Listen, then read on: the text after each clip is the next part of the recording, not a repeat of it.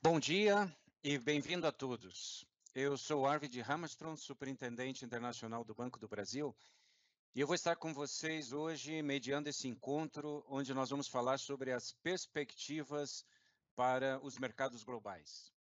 Nós temos a honra de contar com a presença do nosso diretor da área de comércio exterior do Banco do Brasil, Jaime Pinto Júnior. Ele lidera toda a equipe de comércio exterior do Banco do Brasil, produtos e serviços, rede de atendimento de clientes em comércio exterior no Brasil e no exterior também. Estão presentes os nossos executivos, Daniel Bogado, Maurício Tajiba e Rodrigo Volê, que estão à frente das nossas operações em Nova York, Londres e Xangai. Para iniciar o nosso encontro, eu vou passar algumas orientações rápidas. Por favor, nos avisem sobre os problemas de áudio e vídeo por meio do nosso chat. Nesse momento, aproveite para compartilhar esta live com seus amigos e parceiros. Aqui no Teams é possível participar com perguntas no menu ao lado. Envie suas questões para interagir conosco. Na medida do possível, vamos encaminhando estas questões aos nossos executivos. Pedimos também a todos vocês que respondam, se possível, nosso link para avaliação do evento. Ela é super importante para prepararmos novos eventos. A gente preparou essa live para acontecer em aproximadamente uma hora, contando com a participação dos nossos clientes com perguntas e respostas. E por fim, quero agradecer a todos vocês, clientes e colegas, por esse tempo conosco. Para começar, convido o nosso diretor de Comércio Exterior, Jaime Pinto Júnior, para a abertura da nossa live. Jaime, você já está ao vivo, a palavra está com você. Bom, bom dia a todos. Sejam bem-vindos à live sobre perspectivas para o mercado global, em nome do Banco do Brasil e da Vice-Presidência de Negócios Internacionais e Atacado. agradeço a, a presença de todos vocês.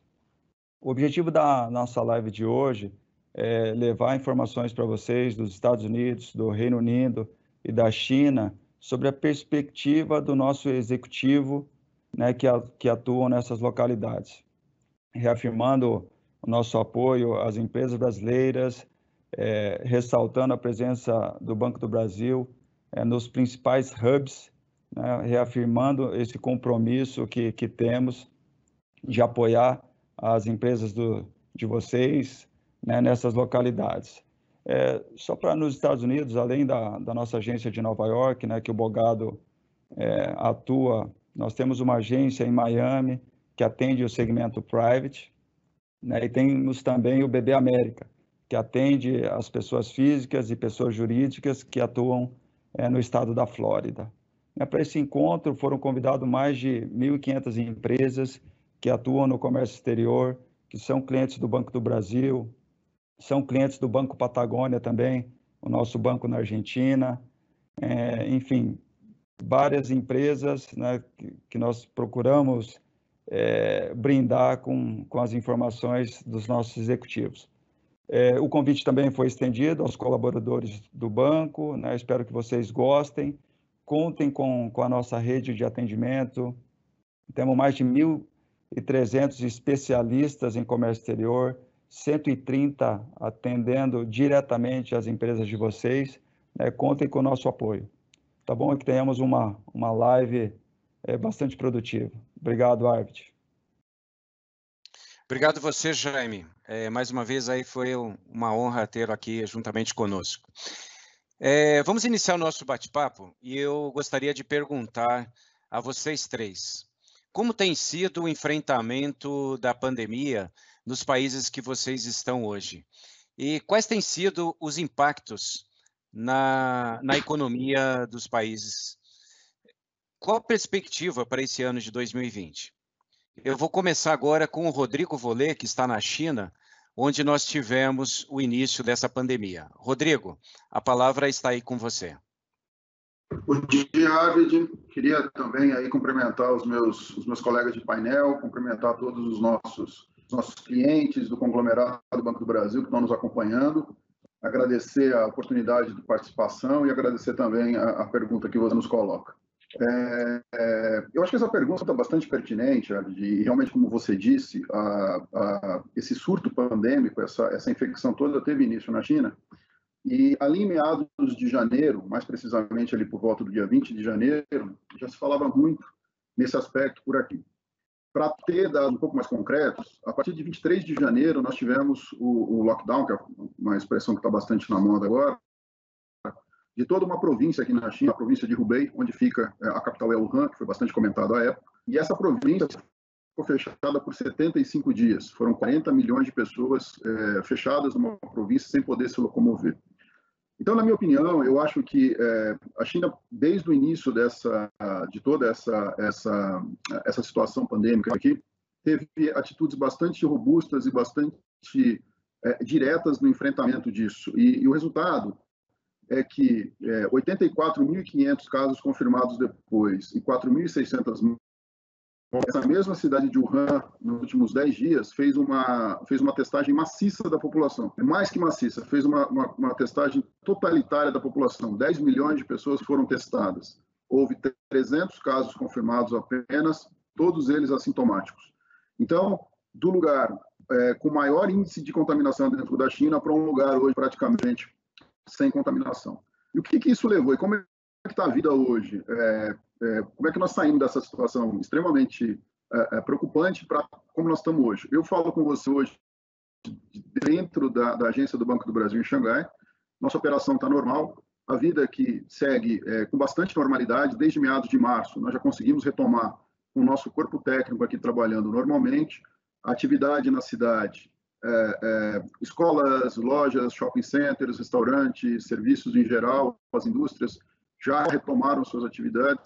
Então, a vida aqui na China, eu digo na China, mas em grande parte dela, há um pequeno pedaço do nordeste do país ainda em lockdown, porque houve alguma importação de casos é, é, da Rússia.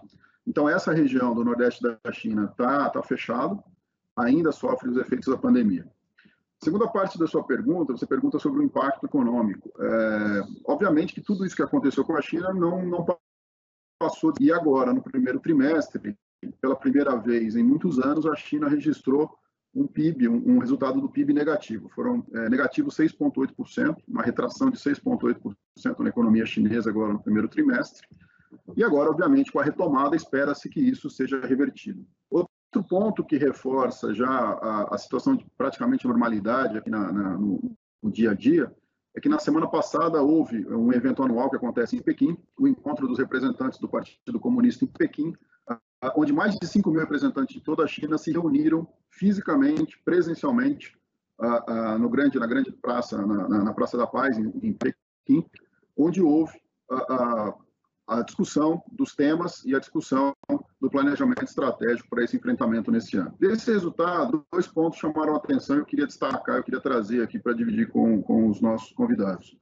É, pela primeira vez em mais de 20 anos, ou seja, desde quando a China passou a ter metas de crescimento anual, pela primeira vez esse ano a China não terá uma meta de crescimento, então não há meta de crescimento esse ano para a China. Ainda assim, os analistas dão conta que espera-se um crescimento da ordem de 2% a 2,5%. E isso, para quem acompanha a economia chinesa, é um, é, um, é um revés bastante significativo. Então, mesmo com crescimento ainda é, é, no campo positivo, nota-se um revés na economia chinesa. Outro ponto que chamou atenção é, nesse, nessa reunião é, foi estabelecido um investimento de 5 trilhões de renminbis, a moeda local chinesa, estamos falando de mais ou menos 700 bilhões de dólares, este ano já aprovados para serem investidos durante o ano de 2020 em movimentos contracíclicos para a reversão dos efeitos da pandemia.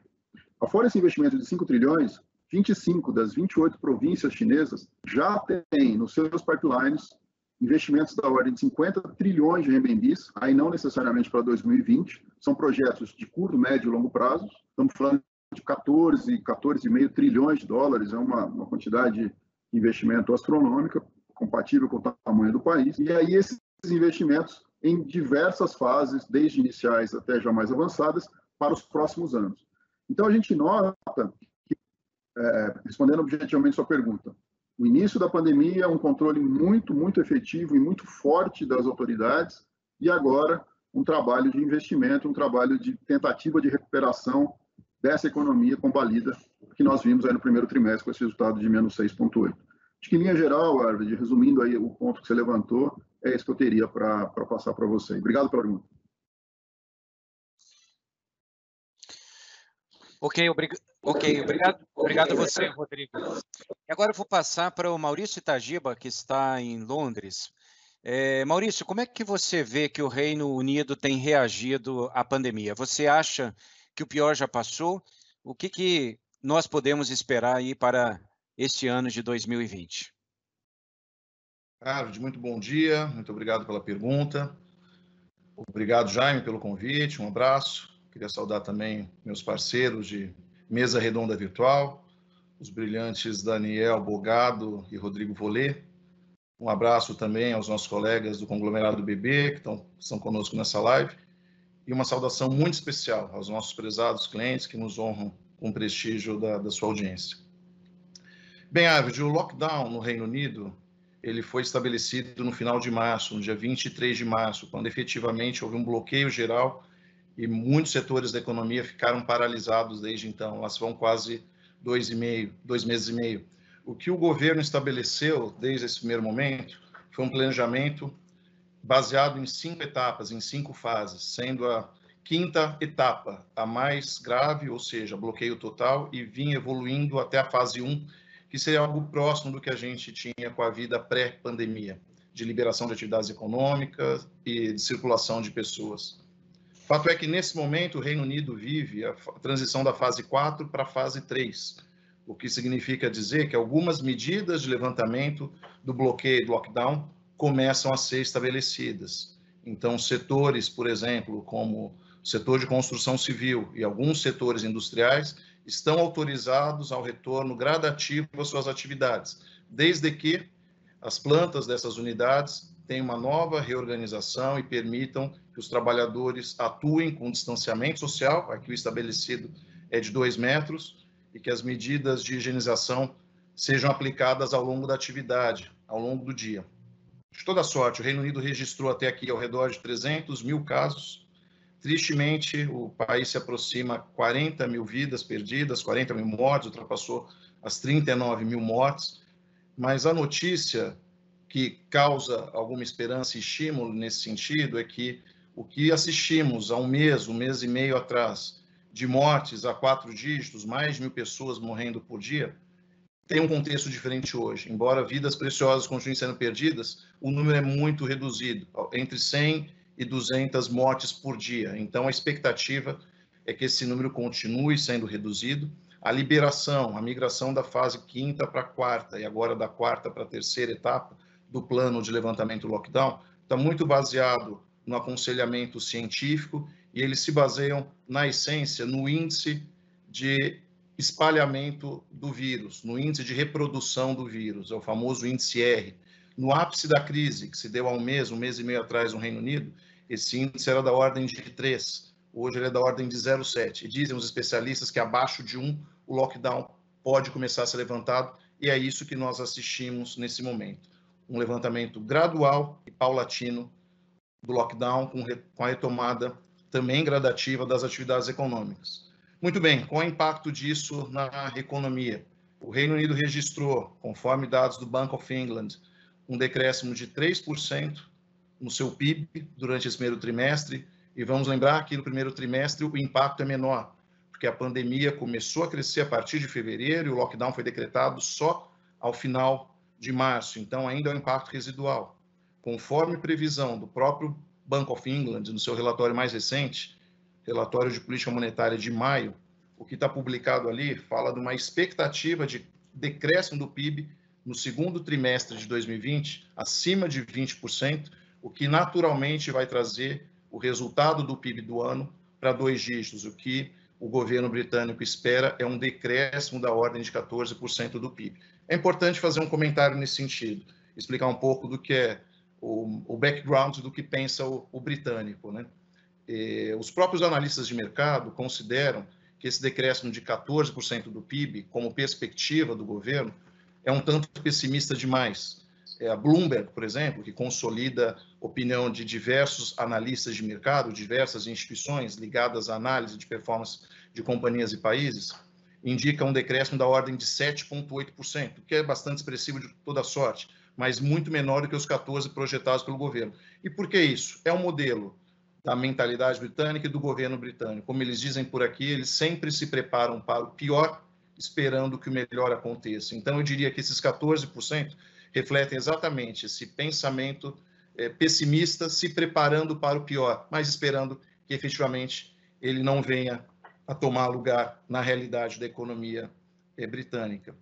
Nesse contexto, algo importante de ser mencionado também, eu diria, o que os analistas dizem, e nesse caso também o próprio governo relata, é que uma vez o impacto trazido para a economia, para a atividade real, ele é gerado por um fator exógeno, ele não tem o seu nascimento na própria atividade econômica, mas sim num fator sanitário, a despeito dele causar um impacto íngreme, na verdade, um impacto severo, esse decréscimo da ordem de 14% na perspectiva do governo, ou de 7,8% na perspectiva da Bloomberg, o que os analistas esperam, eles chamam de forma V, é um impacto acentuado para baixo, mas uma retomada acentuada para cima. Então, nesse contexto, a expectativa do próprio governo britânico é que já em 2021 a economia retome e que o crescimento do PIB seja de 15%, portanto, compensando com alguma sobra o eventual decréscimo desses 14% na projeção oficial da queda na economia. Indo ao ponto que você mencionou, o pior já passou, eu te diria que sim, sob o aspecto da pandemia, essa é uma boa notícia para compartilhar com a nossa audiência, uma parte dela aí no Brasil.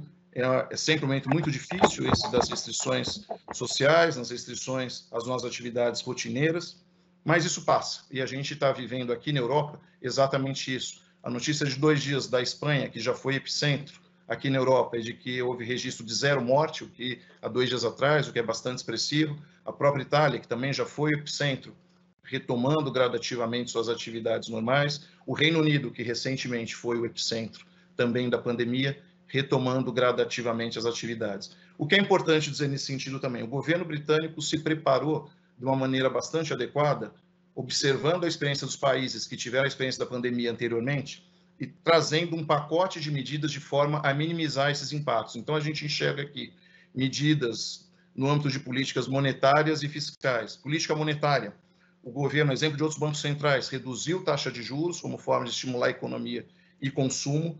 Então, a taxa de juros oficial do Reino Unido, que foi de 0,75 pré-crise, é hoje 0,10% ao ano, é uma redução significativa, bem como a aplicação do chamado quantitative easing, que nada mais é do que a expansão monetária, o governo buscando medidas de minimizar monetariamente, com expansão monetária, o impacto da dívida. Por exemplo, injeção de 200 bilhões de pounds na economia através de recompra de títulos de governo.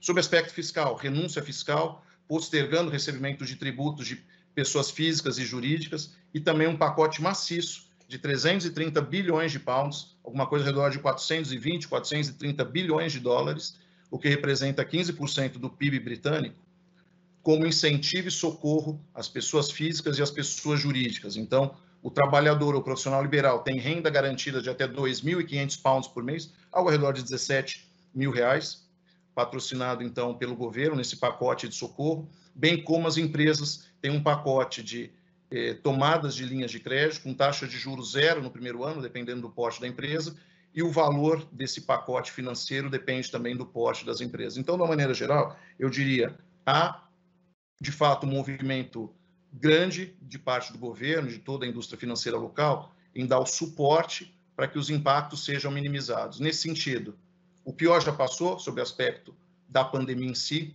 e a retomada que se espera começará a acontecer ao longo desse segundo semestre. Boa, Maurício.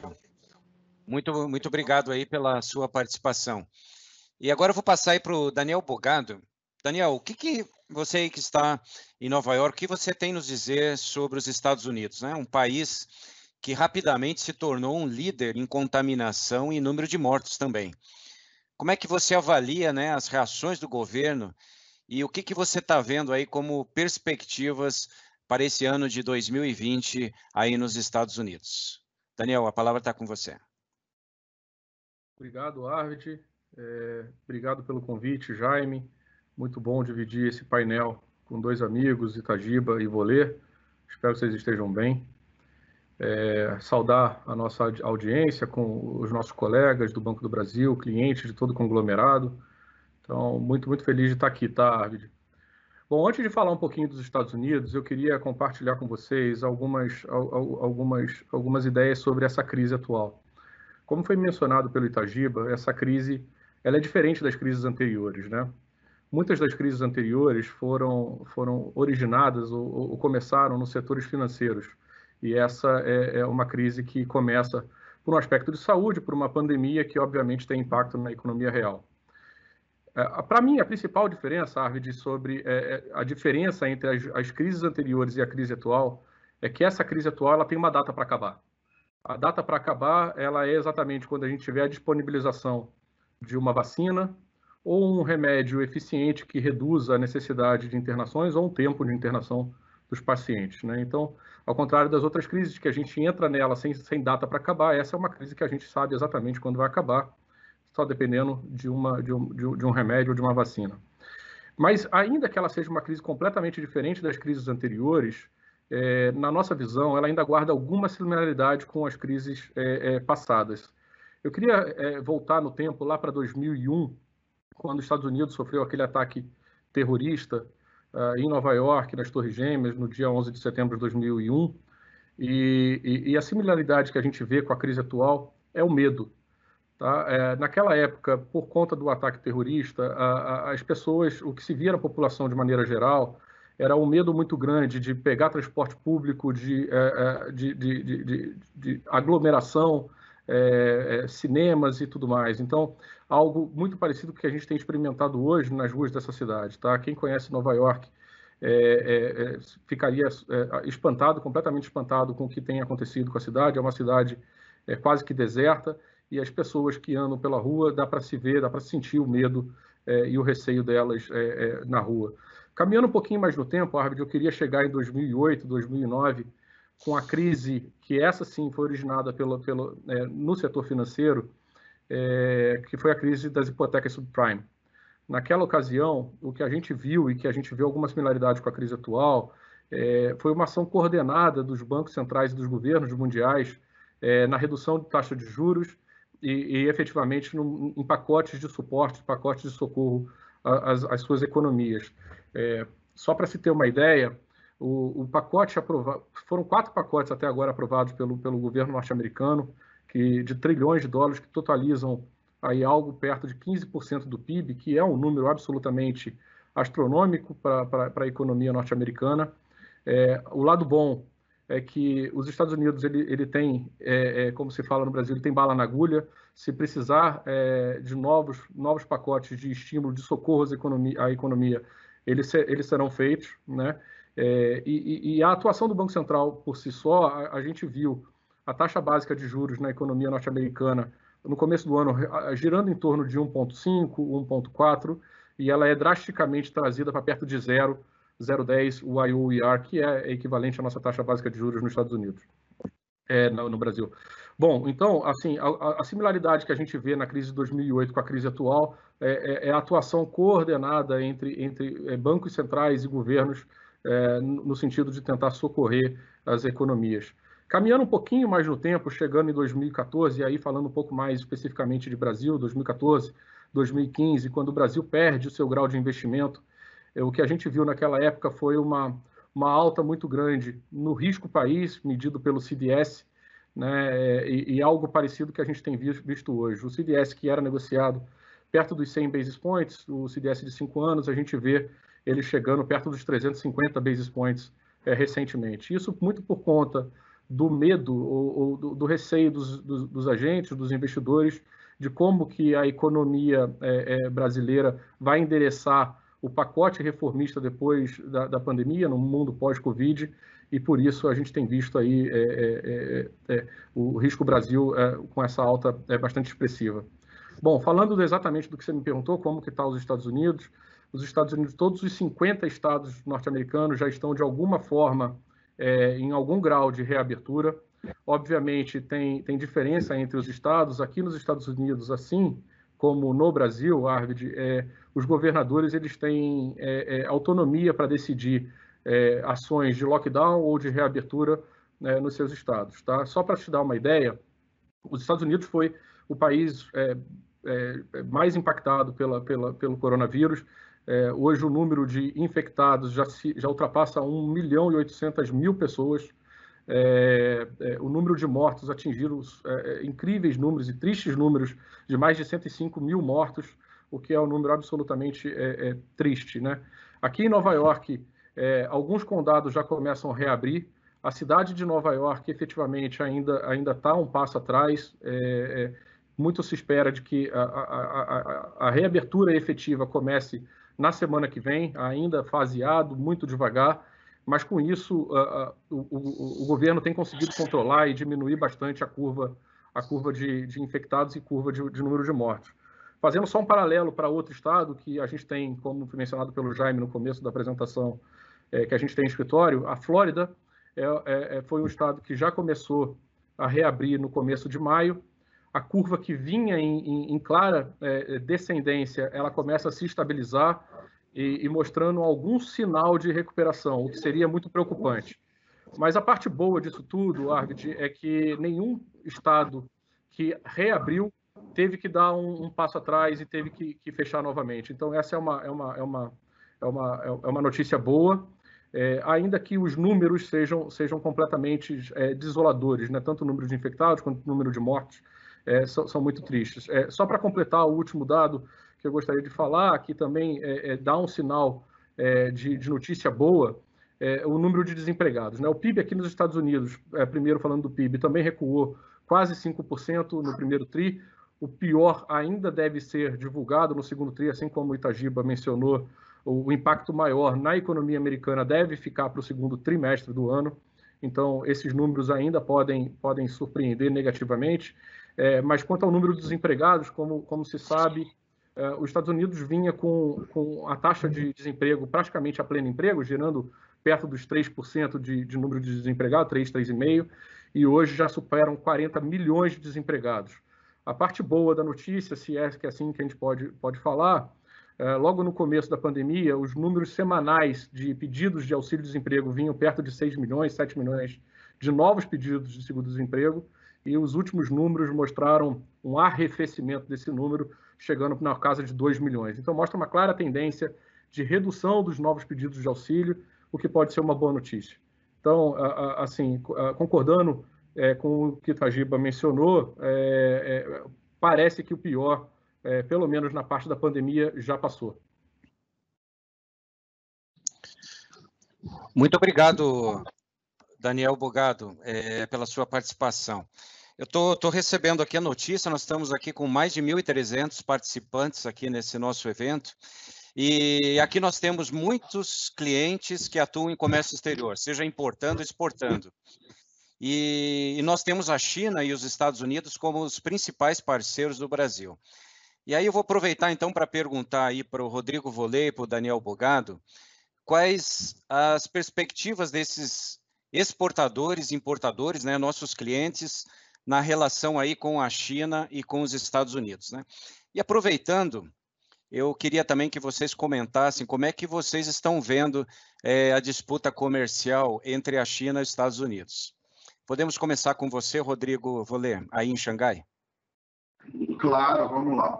Obrigado, obrigado pela, pela questão, Elvio. Acho bastante, bastante pertinente nesse momento.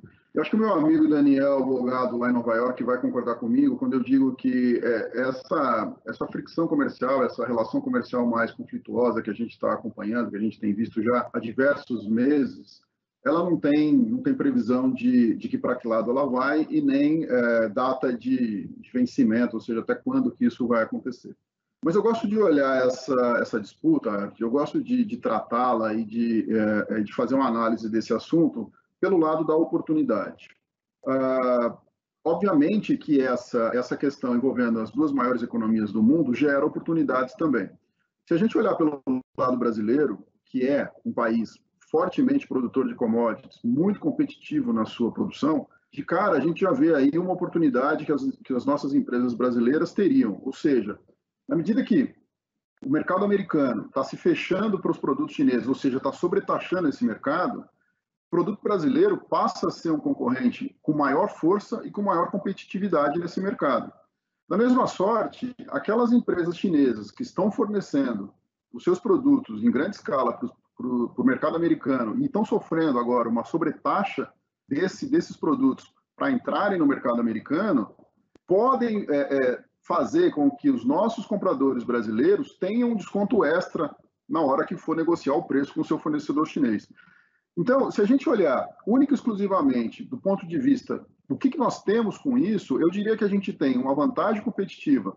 Primeiro, por estarmos bem colocados e bem posicionados com relação àquilo que o Brasil, aquilo que as empresas brasileiras historicamente conseguem fazer bem de maneira muito competente, ou seja, produzindo para a base de exportação.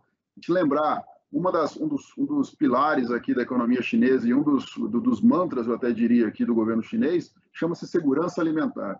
Então, garantir que essa população de 1 bilhão e 400 milhões de pessoas tenha o que comer é uma, é uma é, é, eu, eu, repito, é quase um mantra que a gente escuta aqui uh, uh, dentro da economia chinesa.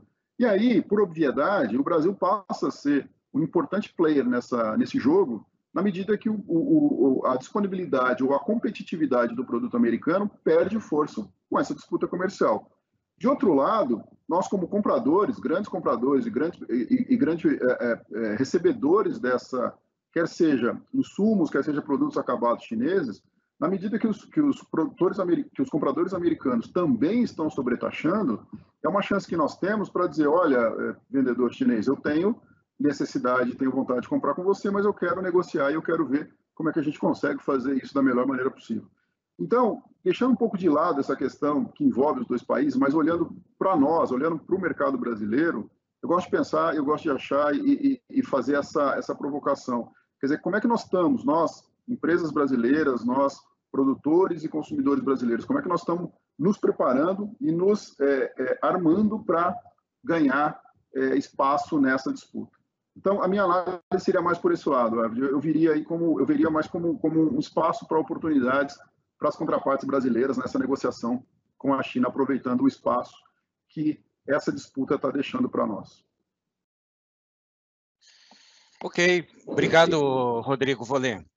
É, Bogado, é, antes, antes de você falar, já que, ele, já que o Volê comentou que nós temos muitas oportunidades com a situação das transações com a China, deixa eu ser um pouquinho mais específico aí na minha pergunta com relação aos Estados Unidos. O que, que você acha de prático é, que realmente vai acontecer no lado americano? É, será que o recrudescimento dessa disputa comercial deve realmente vingar, na sua visão? O, o Arvid, é, essa, é, essa é a pergunta de, de um milhão de dólares, né? Então, assim, eu tenho que concordar com o Volê quando diz que é, crises ou a, a, incertezas podem gerar oportunidades, principalmente falando é, do Brasil em relação a esses dois países, é, é assim, é, principalmente para os clientes que nos assistem agora que fazem comércio exterior. Então, isso pode gerar oportunidades de, de, estreitamento de comércio bilateral com os Estados Unidos ou com a China se o tom subir ou se medidas forem tomadas. Mas para falar desse, desse assunto, o, o Arvid, eu preciso trazer à luz, a, discussão, um outro, um outro tema muito importante. A gente precisa lembrar que 2020 é um ano eleitoral aqui nos Estados Unidos, né? E, sabidamente, o presidente da República, Donald Trump, ele é candidato à reeleição. É, ele provavelmente vai disputar a eleição com o Joe Biden, que é o candidato do Partido Democrata, e alguns dados são interessantes, eu queria trazer para a discussão, tá? É, ontem foi divulgado uma, uma pesquisa de opinião tá, é, pelo, pelo New York Times, e o, presidente Donald Trump aparece entre 8 e 10 pontos atrás do seu candidato rival, o que pro, é, efetivamente para o presidente americano não é, não é uma surpresa, não é uma novidade. Ele, se a gente lembrar na última eleição, até as últimas pesquisas, ele, ele, ele aparecia atrás da Hillary Clinton, e o resultado da, da, da eleição todos nós já sabemos. Mas, é, a, além disso, Arvid, a gente precisa se lembrar que Uma outra pesquisa foi divulgada há cerca de duas, três semanas atrás, também nos veículos aqui nos Estados Unidos, que mostram que boa parte da população americana é favorável a algum tipo de, de, de retaliação à, à, China. Então, o que a gente tem visto é um, é um aumento da retórica, né? o volume tem aumentado, o discurso tem ficado um pouco mais duro, mas efetivamente isso ainda não, não afetou o acordo que foi desenhado lá em janeiro. Se a gente lembrar em janeiro, Arvid, é, foi assinada uma primeira fase de acordo entre, entre Estados Unidos e China, que consistia basicamente na, na, numa meta para o governo chinês de importação de produtos agrícolas norte-americanos. E, e, e, se a gente caminhar um pouquinho mais no tempo, chegando logo no começo da crise, o governo chinês volta para o governo dos Estados Unidos e pede um waiver dessa meta, pede uma, uma, um, afrouxamento dessa meta por conta da pandemia, e isso foi dado lá atrás. Tá? Então, o, o, o, o mercado ficou bastante apreensivo na semana passada, porque o, o presidente Trump convocou uma, uma, uma conferência na sexta-feira e, e muito se especulava se medidas iam ser anunciadas, medidas mais duras iam ser anunciadas, mas não foi isso que aconteceu. O mercado rapidamente reagiu a, essa, a, essa, a esse não fato, vamos dizer assim. Mas, de novo, ah, lembrando ainda que é ano eleitoral, o, o, o presidente vai capitalizar, isso é, é, é, é, consenso entre os agentes de mercado, entre os analistas. O presidente tem tentado capitalizar diversos temas para trazer, é, para ganhar apoio popular, e esse efetivamente é um ponto. Na outra mão, Arvid, a gente precisa trazer um outro dado que é muito interessante na minha avaliação, que foi um, um, um, uma pesquisa, na verdade foi um estudo feito e divulgado pelo Financial Times há três semanas atrás, sobre a correlação positiva entre a aprovação do presidente Donald Trump e, e, e, e os mercados acionários. O que, que, eu quero dizer com isso, Arvid? Quando tem uma correlação positiva, significa que se o mercado acionário sobe, a aprovação do, do, do presidente americano tende a subir e, quando ele cai, a aprovação do, do presidente tende, tende, a cair em proporção é, parecida. Então, a, a, a, os analistas de mercado eles entendem que qualquer ação mais drástica é, por parte do governo norte-americano poderia comprometer não só o mercado acionário, mas também a recuperação da economia real, é, o que poderia é, jogar contra ele no, no, na, nas eleições é, presidenciais de 2020. Tá? Então, assim, respondendo a sua pergunta de uma maneira mais direta e mais, mais simples, é, é, consenso no mercado que é, o discurso vai continuar subindo, a retórica vai continuar sendo é, é, endurecida, mas efetivamente ninguém acredita que uma medida muito dura seja tomada, não pelo menos até as eleições, mas isso certamente continuar tra continuará trazendo volatilidade para o mercado e, e, e certamente algumas oportunidades. Valeu, Daniel. É, obrigado aí pela sua participação. Agora nós vamos ter uma última interação antes de nós abrirmos para perguntas aos nossos participantes. E aí eu vou me dirigir a vocês que estão em dois grandes centros de liquidez no mundo, que Londres e Nova York. O que, que vocês podem trazer para nossos clientes para facilitar a gestão do fluxo de caixa em outras moedas? E mais ainda, que outros serviços as agências que vocês administram tem a oferecer para ajudar a enfrentar esse momento que nós estamos passando. Então, eu vou começar com você, Maurício Tajiba, que está aí em Londres. Ah, muito obrigado pela pergunta. Me dá a oportunidade de falar um pouco de como o Banco do Brasil está estruturado aqui em Londres e na Europa, qual o papel que a gente desempenha por aqui. Bem, BB Londres tem quase 50 anos de existência, uma operação bastante madura, na verdade, o ano que vem celebraremos o aniversário de 50 anos de BB Londres e a nossa principal função aqui é ser um apoio aos negócios dos nossos clientes, nossos parceiros. A razão de existência do BB Londres é complementar todo o apoio, todo o suporte que o Banco Brasil dá aos seus parceiros, aos seus clientes aí no Brasil. Nesse sentido, nós atuamos aqui, você mencionou como centro de liquidez, é uma verdade, nós atuamos aqui como uma tesouraria regional do Banco do Brasil para toda a nossa jurisdição, que na verdade congrega Reino Unido, Europa, Oriente Médio, Índia e Oceania, é uma jurisdição vasta, e dentro dessa jurisdição nós estabelecemos relação comercial com ao redor de 200 bancos globais, nossas contrapartes e parceiros nessas atividades de tesouraria. É, BB Londres Arvid, busca, com esse papel de ser um viabilizador de soluções financeiras para seus clientes, para os clientes do Banco do Brasil no Brasil que precisam desse, desse apoio no exterior, a gente visa e busca apresentar soluções para as empresas brasileiras que tenham negócios com o exterior dentro dessa jurisdição onde atuamos, para empresas internacionais que tenham negócios com o Brasil e também para as empresas que tenham fluxo comercial bilateral entre essas regiões que eu citei de cobertura de, de Londres. No aspecto em específico que você traz soluções para fluxo de caixa, eu te diria que uma ferramenta bastante efetiva para empresas que detêm transações em diversas moedas, moedas que não o real, é, a, conta corrente se mostra um instrumento bastante efetivo, sobretudo porque nós temos a liberalidade do ambiente regulatório que nos permite aqui abrir contas em ao redor de 100 moedas, naturalmente nas principais moedas, nas conversíveis, mas também em moedas exóticas. É uma facilitação e uma alternativa muito prática e muito eficiente de rede para essas empresas que tenham atividades comerciais em outras moedas. Naturalmente, a gente oferece toda a gama de produtos e serviços que envolvem é, fluxo de caixa e outras atividades financeiras. Então, no aspecto específico de gestão do caixa, nós oferecemos uma gama de produtos de aplicação financeira. Temos aqui o nosso programa de emissão de CDs, de certificados de depósitos, que é muito flexível em termos de moeda e de prazo, também paga boas remunerações, outras alternativas de aplicação financeira, bem como alternativas de pagamento e nós atuamos muito fortemente com operações de câmbio e derivativos. A gente está num hub global para operações derivativos.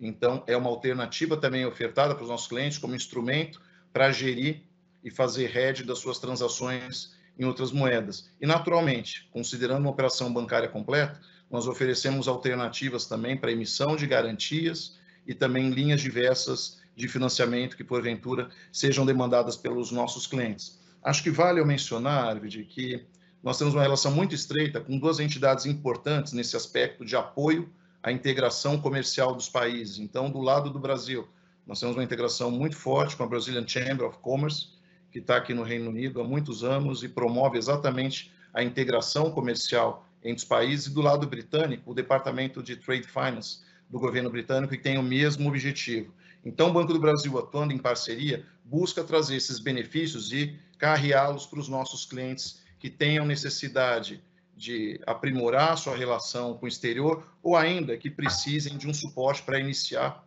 suas transações com contraparte no exterior. Nesse sentido, eu quero aproveitar também essa oportunidade para colocar à disposição de toda nossa audiência que nos prestigia nesse momento, eh, de toda a minha equipe, eu estou 100% à disposição e todo o meu time aqui em Londres, para auxiliá-los nesse sentido, ajudá-los a conhecer esse mercado, o potencial a ser explorado nesse mercado, bem como apresentar essas soluções já disponibilizadas pelo Banco do Brasil, de forma a ser, de fato, um facilitador nas transações comerciais e diversas outras atividades dos nossos clientes.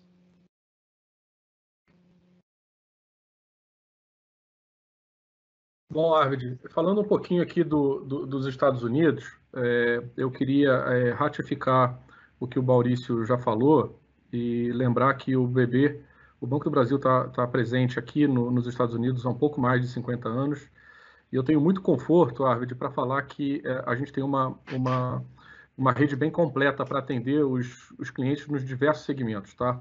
Além do BB Nova York, que eu vou comentar um pouquinho mais à frente sobre as suas vantagens e, e produtos e serviços disponíveis, como o, o, o Jaime adiantou brevemente na sua fala de abertura, o Banco do Brasil aqui nos Estados Unidos tem a, é, a sua, a, a, sua, a, sua agência em Miami, né, para atender um, um, importante segmento, que é o segmento Private Banking. É, ele conta também com uma, com uma corretora é, que dá acesso tanto à pessoa jurídica quanto à pessoa física nos mundos, no mundo de investimentos, tanto em renda fixa para compra e venda de bonds, é, renda variável, acesso às, às bolsas e compra e negociação de equities e ETFs, e mais do que isso, tem uma plataforma bastante completa aí é, de fundos de investimento. Então, é, e além disso, a gente tem, como, como também mencionado pelo Jaime, um banco de varejo aqui no estado da Flórida, que é o BB Américas, para atender o público em geral. Então, eu fico bastante confortável de dizer que o Banco do Brasil, aqui nos Estados Unidos, ele tem uma rede bastante completa para atender todo o segmento é, de clientes no Brasil. É importante a gente lembrar também, o Arvid, que o banco, as nossas, as nossas agências, tanto a minha quanto a, a, a do Itagiba e a do Volê lá na China, elas são full brands do Banco do Brasil, né? E, portanto, conta com a, é, o histórico dessa instituição com mais de 200 anos é, é, de, de, solidez e mais de 65 milhões de clientes. Então, é, é, é um, um, é, uma extensão do Banco do Brasil no Brasil, a, a, nossa operação aqui, como as outras operações ao redor do mundo. falando um pouco do BB Nova York em si, Arvid, eu posso citar como talvez o principal diferencial da nossa operação o Internet Banking. A gente tem um Internet Banking bastante robusto, que é muito similar ao gerenciador financeiro do Brasil. A gente quase que diariamente recebe feedbacks é, positivos dos nossos clientes em relação à, à, facilidade, à praticidade desse internet banking. E lá dentro a gente tem, a gente oferece diversos serviços e produtos, tá? É, fora a, a, as operações de crédito, que obviamente é um papel de, de um banco fazer, o York oferece é, toda, toda a gama de, de produto de crédito de prateleira de, de, de, qualquer outro banco internacional, como capital de giro, desconto a forfé, é, pré-pagamento de exportações, entre outros. A gente disponibiliza também produtos de investimento de tesouraria, também temos uma tesouraria é, localizada aqui no BB Nova York e oferecemos também é, programas de Yankee CDs, é, Time Deposits, Credit Link Notes, entre outros. Importante lembrar que a gente tem um produto de remuneração é, da, do, do, saldo em conta no overnight, né? Então, assim, a gente oferece uma gama bastante completa de produtos, tanto de, de, de, de investimento quanto produtos de crédito. Em relação a serviços, a gente tem é, é, é, é, serviços de pagamentos e transferências internacionais. Lançamos na, no, no, final do ano passado um produto bastante inovador é, de pagamento, de transferências, que é o Total Pay ou o é, que basicamente consiste em enviar uma remessa para um outro banco no exterior e garantindo que essa remessa vai chegar integralmente no seu destino, sem, nenhum, sem nenhuma taxa adicional de banco intermediário. É, e, e, fora isso, acho que é o mais importante é, é destacar, a equipe está completamente à disposição para atender é, em diversas línguas, obviamente o português é uma delas, e, e, e, a gente tem, a gente disponibilizou também um, um, um telefone é, gratuito para esse contato com o nosso time aqui fora, tá? É um telefone 0800. Eu queria só reforçar um ponto, por que abrir uma conta no exterior nesse momento, Tarde? Eu acho que em momento de volatilidade, principalmente volatilidade cambial, que é o que a gente tem enfrentado em relação ao real é, é, contra o dólar, é, é, é muito importante que as empresas é, busquem hedge, busquem proteção para essa, essas flutuações. E as contas no exterior elas podem funcionar como uma proteção, podem funcionar como esse hedge e com uma, um custo de eficiência bastante reduzido. Então, assim, é, para sumarizar, acho que nós aqui, do, tanto do BB Nova York quanto das demais agências no exterior, estamos prontos para atender o cliente na sua integralidade e, e o time está completamente à disposição para atendê-los. Ok, muito, muito obrigado, Daniel Bogado. Bom, agora nós vamos passar aqui para as perguntas de nossos clientes aqui. É, vamos ver, nós, nós, nós temos muitos clientes que já comercializam com a China, mas tem muitos aqui que estão é, nos perguntando aqui que dicas é, poderíamos dar para quem tem interesse em comprar ou vender para a China. Então, nós vamos ouvir aí, vou passar a palavra para o Rodrigo Volê, e aí até eu já aproveito, Rodrigo, para te perguntar, complementando, né? O, o, a nossa agência em BB Xangai pode apoiar esses nossos, nossos clientes? E, e, e vou ler rapidinho, você também aí, fala para nós, uh, alguns aqui comentaram, o que está escrito aí embaixo do nosso uh, Banco do Brasil aí em mandarim? A palavra está com você, Rodrigo. Obrigado, Aaron, obrigado. Aqui é, a tradução de Banco do Brasil em chinês, é Baxin Han Si, que é Brasil Banco Agência. Então é, é, a tradução. Gente, como eu falei antes, a gente está aqui dentro da agência, então é, é, é, é, o nosso, nosso padrão visual aqui na agência. Arvid, obrigado pela pergunta, acho muito pertinente, acho, é, dada a relevância, o tamanho da relação entre esses dois países, essa é uma pergunta muito importante de ser respondida. É, eu, eu, costumo dizer o seguinte, a gente recebe muitas, é, muitas delegações, muitos grupos de clientes, ou até clientes sozinhos aqui, obviamente antes de toda essa situação de pandemia, e a gente espera que isso continue no futuro, quer dizer, a nossa, é, eu, eu acho que a nossa condição aqui hoje de estar trabalhando no escritório, de estar com a vida praticamente normal, é, eu vou na linha do que o, o, o, o, Daniel Bogado falou em algum momento, quer dizer, isso tem data para acabar e eu espero que a gente saia dessa daí o quanto antes. É, e, e, o que eu costumo dizer para esse pessoal, para esse público que vem aqui, para os nossos clientes, para os nossos parceiros, é o seguinte: fazer negócio com a China, é, eu acho que todo mundo que já teve experiência vai concordar comigo que você pode fazer negócios muito bons ou pode fazer negócios não tão bons.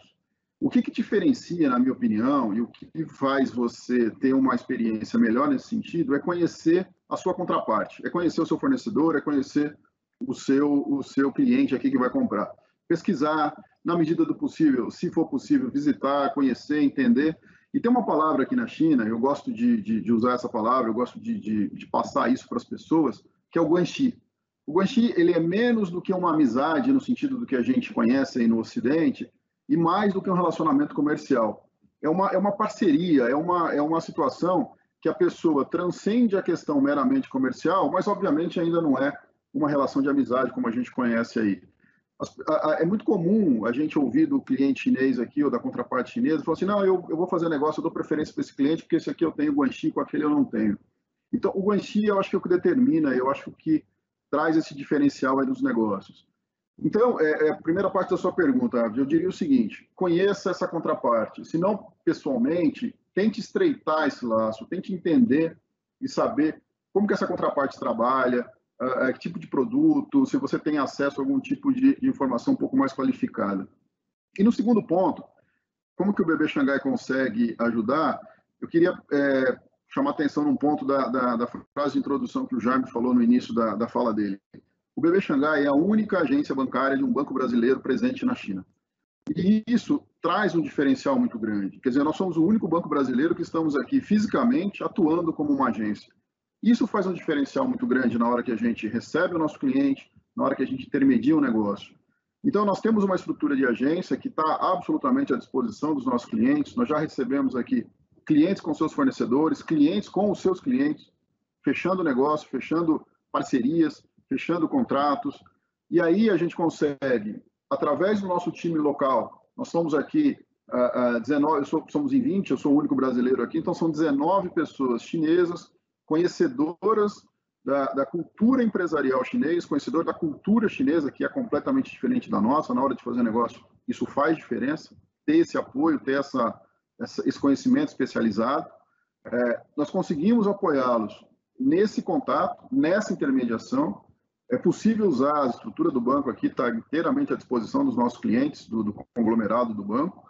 E eu acho que na medida que a gente consegue acompanhar esse cliente, fazer esse meio-campo e auxiliá-los, a gente consegue também qualificar a presença e a, e, a, e a importância dessa parceria do nosso cliente, do Banco do Brasil, aqui na China. Mas um ponto que a gente consegue também auxiliar os nossos clientes sabe, é que na medida que a gente conhece muito bem o nosso cliente no Brasil e nem tanto os nossos, os outros bancos chineses conhecem tanto assim, para algumas empresas, isso obviamente depende de condição de cada caso, mas nós conseguimos pegar um pedaço do limite de crédito do nosso cliente no Brasil, trazer para a China e operar aqui. Não é o caso aqui da gente entrar em detalhes como isso funciona, mas eu só queria deixar essa chamada que os nossos especialistas em comércio exterior, aí, como também o, o Jaime falou no início, conhecem essa estrutura, e aí a gente consegue, por conhecermos o Brasil e por conhecermos os nossos clientes tão bem, termos esse diferencial aqui na China, uma vez que nós somos o único banco brasileiro aqui. Então, eu diria para você que sim, Arvid, é, objetivamente, conheça seu cliente, conheça seu fornecedor, é, é, conheça a maneira como ele opera, na medida do possível, visite. Obviamente, depois de toda essa, essa restrição que nós temos agora, isso aí vai passar com certeza. E aí, contem com o Banco do Brasil, nós estamos à disposição aqui para auxiliá-los, para intermediar, para conversar junto, para ir visitar, enfim, estamos à disposição. Obrigado pela pergunta, muito boa e eu acho que muito pertinente aí, dado o tamanho da relação comercial entre os dois países. Obrigado. Ok, Rodrigo, obrigado mais uma vez aí pela sua resposta. É, nós temos aqui um cliente que está lembrando, né, que tem um assunto que saiu um pouco de pauta, mas ele é muito importante, principalmente lá para o Reino Unido. E aí eu vou me dirigir aqui ao, ao Maurício Tajiba para falar como é que está o processo do Brexit nesse momento, né? Quais são as oportunidades para empresas brasileiras dentro deste contexto do Brexit? É, Maurício, por favor, aí a palavra está com você. Ok, Arvid, obrigado mais uma vez pela pergunta. Que bom que veio essa pergunta. Confesso que eu estava torcendo para que viesse, porque nos dá a oportunidade de falar de oportunidades. Então, um rápido histórico, eu imagino que todos tenham acompanhado. O Brexit nada mais é do que, do que o resultado de uma consulta popular realizada em 2016, quando o governo britânico fez um referendo perguntando à população se o desejo era permanecer integrado ao bloco econômico europeu ou abandoná-lo. E uma margem muito pequena, de menos de dois pontos percentuais, a decisão foi pela saída. E desde então se estabeleceu um cronograma para que essa saída efetivamente fosse realizada. Quando do acionamento do famoso artigo 50 pelo governo britânico, dois anos depois deveria efetivamente o Reino Unido abandonar a Europa. O que deveria ter acontecido em 19 não aconteceu porque as partes negociaram, entenderam que haveria necessidade de um maior escopo de negociações para que houvesse uma saída adequada, preservando as economias das duas partes, do Reino Unido e do bloco europeu. Muito bem, a verdade é que está definido, está decidido e a saída é em dezembro de 2020. Há sempre a possibilidade de uma postergação, isso está no âmbito do acordo, Contudo, o que se ouve até aqui é que as partes, Europa continental e Reino Unido, não pretendem postergar a saída. É bem verdade também, Árvore, que você mencionou de início, que as negociações que vão caminhando de maneira mais acelerada sofreram o impacto da Covid-19. Então, naturalmente, desde março esfriaram as negociações. Mas o que se ouve das duas partes é que dezembro deve ser efetivamente a data de saída. Muito bem, o que no que isso nos afeta, enquanto Banco do Brasil, enquanto economia brasileira. O Reino Unido é o segundo maior centro financeiro do mundo, atrás apenas de, de Nova York. É a quinta maior economia do mundo. Tem 70 milhões de consumidores com alto poder aquisitivo, uma renda per capita ao redor de 40 mil libras esterlinas, o que dá alguma coisa aí ao redor de 55 mil dólares. E é um país, em sua essência, que é um importador contumaz. Aqui se importa tudo, de artigos básicos, essenciais, a itens mais sofisticados. Tanto assim que, de acordo com a Organização Mundial de Comércio, o Reino Unido é o sexto maior importador em volume do mundo. Dito tudo isso, naturalmente a gente enxerga muitas oportunidades. O Brasil, na sua vocação natural como exportador, pode sim tirar muito proveito dessa abertura que agora o Reino Unido passa a ter, bem como outros países da Europa. Eventualmente, as transações que eram bilaterais poderão ser feitas com terceiras partes. E aí entra o Brasil, exportando para a Europa continental e exportando para o Reino Unido também. E quando a gente pensa, por exemplo, em volumes de exportação da economia brasileira de 19, de acordo com o Ministério da Economia, isso foi ao redor de 225 bilhões no ano passado de dólares. É, para falar de agronegócio, algo que está muito intrínseco à vocação da economia brasileira e à atuação do Banco do Brasil como grande apoiador do agronegócio brasileiro. É, ao redor de 100 bilhões de dólares foram exportados, itens, sobretudo, do complexo da soja, complexo de proteína animal, é, açúcar e café, ao redor de 100 bilhões de dólares exportados mundo afora em 2019. Quando a gente pensa dos produtos agrícolas, o que foram exportados para o Reino Unido, isso é ao redor de 3 bilhões de dólares apenas. Então, veja, há um universo para ser explorado e expandido aqui no Reino Unido, uma vez que congrega a vocação natural do Brasil e uma necessidade premente dessa economia, que é, na sua essência, uma economia importadora. E, de novo, nesse contexto, nós estamos aqui exatamente para ser o canal de viabilização dessa expansão de mercado para os nossos queridos clientes com o Reino Unido e Europa continental como um todo. Ok, muito obrigado, Maurício Itagiba. É, deixa eu ver, nós temos aqui uma bem interessante aqui para você, Rodrigo Volê. É, um cliente, ele, ele cita que a China é um fornecedor mundial, né, gigante de toda sorte de produtos. Na sua avaliação, como é que você acha que a economia chinesa vai se comportar a partir de agora, né, com uma capacidade produtiva tão grande? No entanto, o resto do mundo provavelmente entrando aí numa recessão com uma demanda muito pequena para os produtos chineses, obviamente. O que, que você tem a nos dizer aí sobre isso, você que está aí na China acompanhando? Obrigado, Arte. Pergunta muito boa e difícil, muito bem colocada, e eu acho bastante pertinente também. Vamos tentar, vamos tentar desenvolver um pouco. É, eu acho que a percepção está correta, é isso mesmo, quer dizer, é uma dúvida que, que, que se justifica, né? Como é que a China vai, é, considerando toda a plataforma exportadora, sair dessa situação se o mundo está tão é, é, deprimido em suas demandas, né? Uma coisa que é, para poder responder essa pergunta, a gente precisa voltar um pouquinho no tempo e falar um pouquinho do planejamento histórico do governo chinês. Uh, o governo chinês, a economia chinesa, ela vem crescendo a taxas crescentes, uh, já falamos aí de crescimento há mais de 20 anos, de dois dígitos, depois de um dígito, e a gente vê que todo ano esse crescimento vem diminuindo um pouco.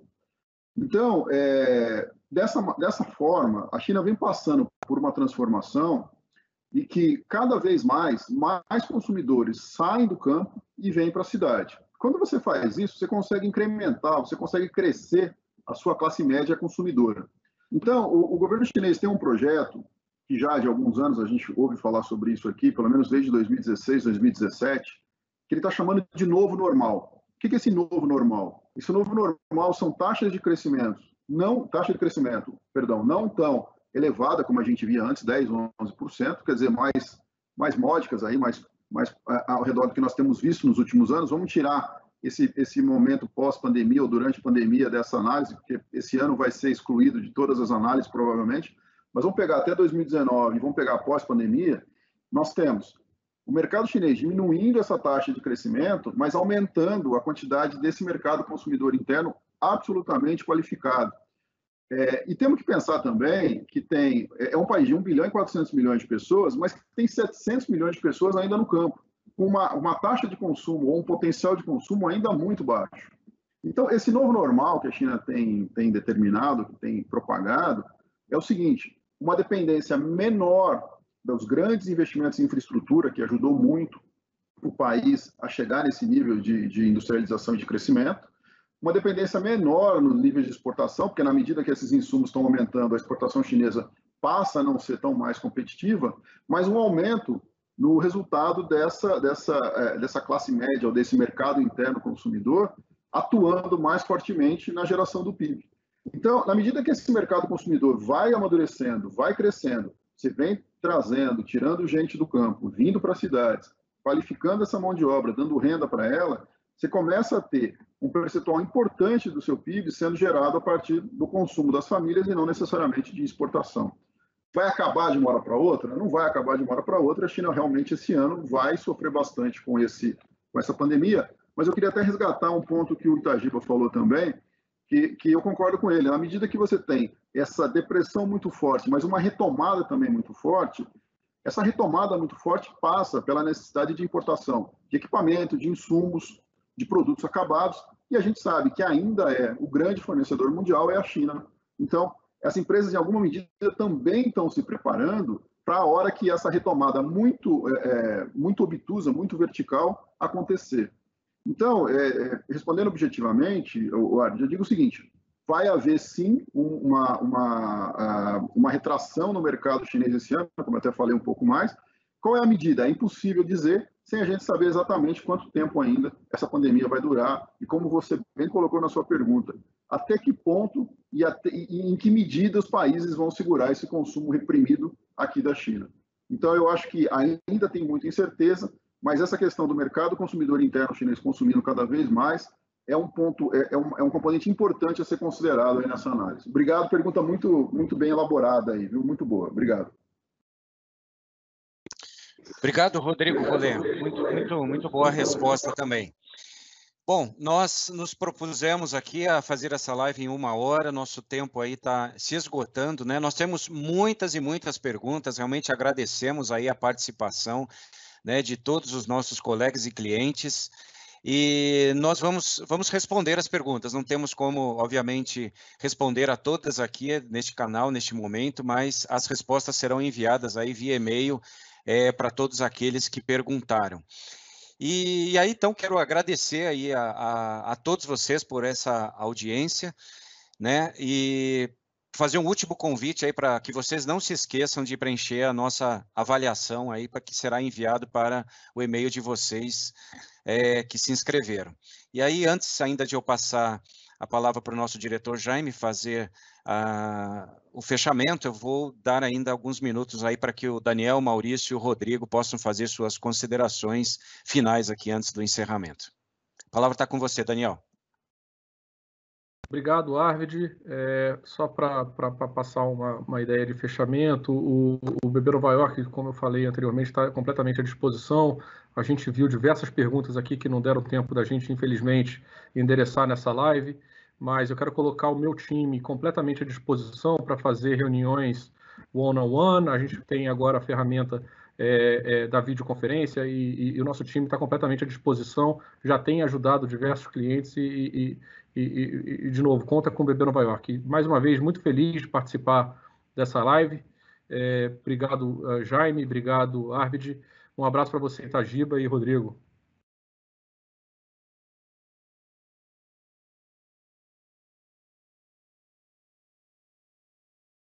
Acho que sigo daqui, então, na sequência que você sugeriu, Arvid. Obrigado pela oportunidade. Eu queria, primeiro, na minha fala final, trazer uma palavra de esperança, dizer a todos vocês que isso passa, a gente está vivendo a etapa seguinte ao pico do Covid, então mantenham a resiliência, como o britânico gosta muito de dizer, eles usam muito essa palavra. Esse momento vai passar, se cuidem. É, queria também trazer uma palavra de estímulo, contem conosco, com a nossa estrutura, há muitas oportunidades advindas de um cenário inicialmente adverso, como a gente teve a oportunidade de debater ao longo da nossa conversa aqui. E, finalmente, uma palavra de agradecimento. Arvid, muito obrigado. Jaime, obrigado pelo convite. É sempre prazer renovado a oportunidade de vê-los, ainda aqui virtualmente, e contando ainda mais com a presença dos nossos colegas do conglomerado, bem como com os nossos prezados clientes. Um grande abraço a todos. Muito obrigado. Obrigado, Ardi. Obrigado a todos. É, eu queria também agradecer. Eu acho que foi uma, foi uma oportunidade muito rica, perguntas e interações de altíssimo nível. Queria aí é, parabenizar a organização, agradecer os meus colegas de painel, as pessoas que, que nos trouxeram as perguntas, agradecer também. É, e, e, eu queria dizer o seguinte, pessoal, é, falando aqui da China, que nós estamos numa situação já de um, de um momento seguinte, já de retomada da vida no dia a dia, eu queria endossar o que o Maurício Tajiba falou. É, vai passar, a gente é, passou exatamente todos esses momentos aí que a gente está vendo acontecer e hoje a gente já consegue ver uma luz no fim do túnel. Então, eu queria passar também essa mensagem aí de, de otimismo e de esperança. Agradecer mais uma vez e, da mesma maneira, colocar o time à disposição. A gente está num fuso um pouco mais desafiador, mas nós temos ferramentas, temos vídeo, temos interações as mais diversas. Eu queria dizer que uh, a gente está à disposição e conhece bastante bem aqui o mercado chinês, a cultura local. Queria que vocês, os nossos clientes, os clientes do conglomerado, contassem muito conosco aqui. Obrigado mais uma vez.